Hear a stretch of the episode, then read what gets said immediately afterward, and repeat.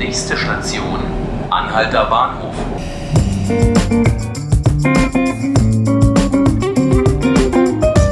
Herzlich willkommen zu 5 Minuten Berlin, dem Tagesspiegel Podcast. Mein Name ist Hannes Soltau und mit mir im Studio ist heute Sabine Beikler. Sie ist Berlin-Redakteurin und zuständig für Landespolitik.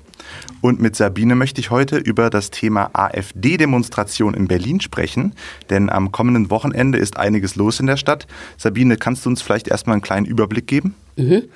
Also am Sonntag wird die Innenstadt in Berlin wahrscheinlich völlig überfüllt sein, denn die AfD ruft zu einer Großdemo auf, Zukunft Deutschland, und es gibt mittlerweile 13 Protestzüge, die sich angemeldet haben und dagegen demonstrieren wollen. Und es gibt sowohl zu Lande als auch zu Wasser, dort werden auch diverse Floße und Schiffe, ähm, wie soll ich sagen, sich lautstark äh, präsentieren. Äh, es gibt diverse Demonstrationszüge und ich würde sagen, zwischen 11 Uhr und 16 Uhr ist die Innenstadt schon sehr, sehr, sehr eingeschränkt zu durchfahren, zu durchgehen, zu durchlaufen, wenn man auf der Gegenseite steht und gegen die AfD demonstrieren will. Mit wie viel Demonstrationsteilnehmern rechnet denn die AfD? Die AfD selbst hatte ursprünglich 10.000 äh, Teilnehmer äh, für ihre Kundgebung angemeldet bei der Polizei. Äh, am Mittwoch auf einer Pressekonferenz haben die Organisatoren gesagt, dass sie, also, dass es, dass 5000 schon ganz gut wären. Also, sie rechnen mit weniger Leuten, weil sie auch ein großes Problem mit der eigenen Mobilisierung haben. Nun hat der Tagesspiegel ja heute berichtet darüber, dass es einen kleinen Skandal gibt. Äh, es soll Demonstrationsgeld gezahlt werden bei der AfD. Was steckt denn da dahinter?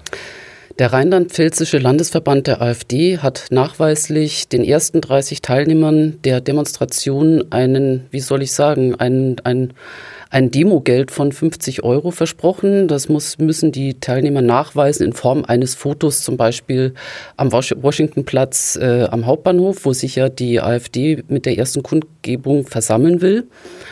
Und der Bundesvorstand hatte auf Anfrage oder Nachfrage zuerst gesagt, das sei alles fake, aber wiederum im Tagesspiegel ist ja heute auch zu lesen, dass der Rheinland-Pfälzische Landesverband in der Tat auch einen Beschluss darüber gefällt hat. Und ähm, es ist schon sehr ungewöhnlich, dass man Demo-Teilnehmer in Form von finanzieller Unterstützung zur Demo aufruft. Also ich glaube, die Mobilisierung ist nicht das, was sich der Bundesvorstand gewünscht hat. Das ist ja nun nicht unbedingt das einzige Problemfeld, was die AfD offensichtlich gerade hat. Ähm, es scheint offenen Streit zu geben äh, bei den Organisatoren. Äh, um was geht es denn dabei? Es geht auch, es geht darum, man wollte eigentlich sehr viele Bürgerinitiativen einladen, die dort dann auch gesprochen hätten, um mehr oder weniger sich als Bürgerbewegungspartei zu präsentieren. Aber es haben sehr viele Initiativen abgesagt. Also es kommen nur zwei Vertreter von Initiativen oder beziehungsweise zwei Initiativen sind dort vor Ort. Und man hat doch den Eindruck, dass bei der Endkundgebung, so sie überhaupt stattfindet und nicht vorher gestoppt wird, dann auch nur noch die Funktionäre sprechen werden. Und das ist nicht im Sinne einer Partei, die erklärtermaßen äh, die Bürger repräsentieren will. Dann äh, wagen wir doch noch mal einen Blick auf die Gegenseite. Wer wird denn äh, gegen die AfD und gegen diese Kundgebung demonstrieren? Tja, das ist schwer zu sagen. Ich glaube, es werden 10 bis 20 Boote und Schiffe auf der Spree sein, mit jeweils ja, 10 bis 50 Leuten. Aber was ich glaube, die ähm, Club Commission wird das äh, Rennen machen, denn der Sonntag wird schön warm, 31 Grad. Viele erinnern sich an die Love Parade.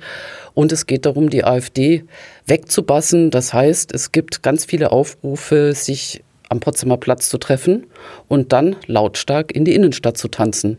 Ich glaube, da kommen bestimmt 10.000 bis 15.000 Leute zusammen.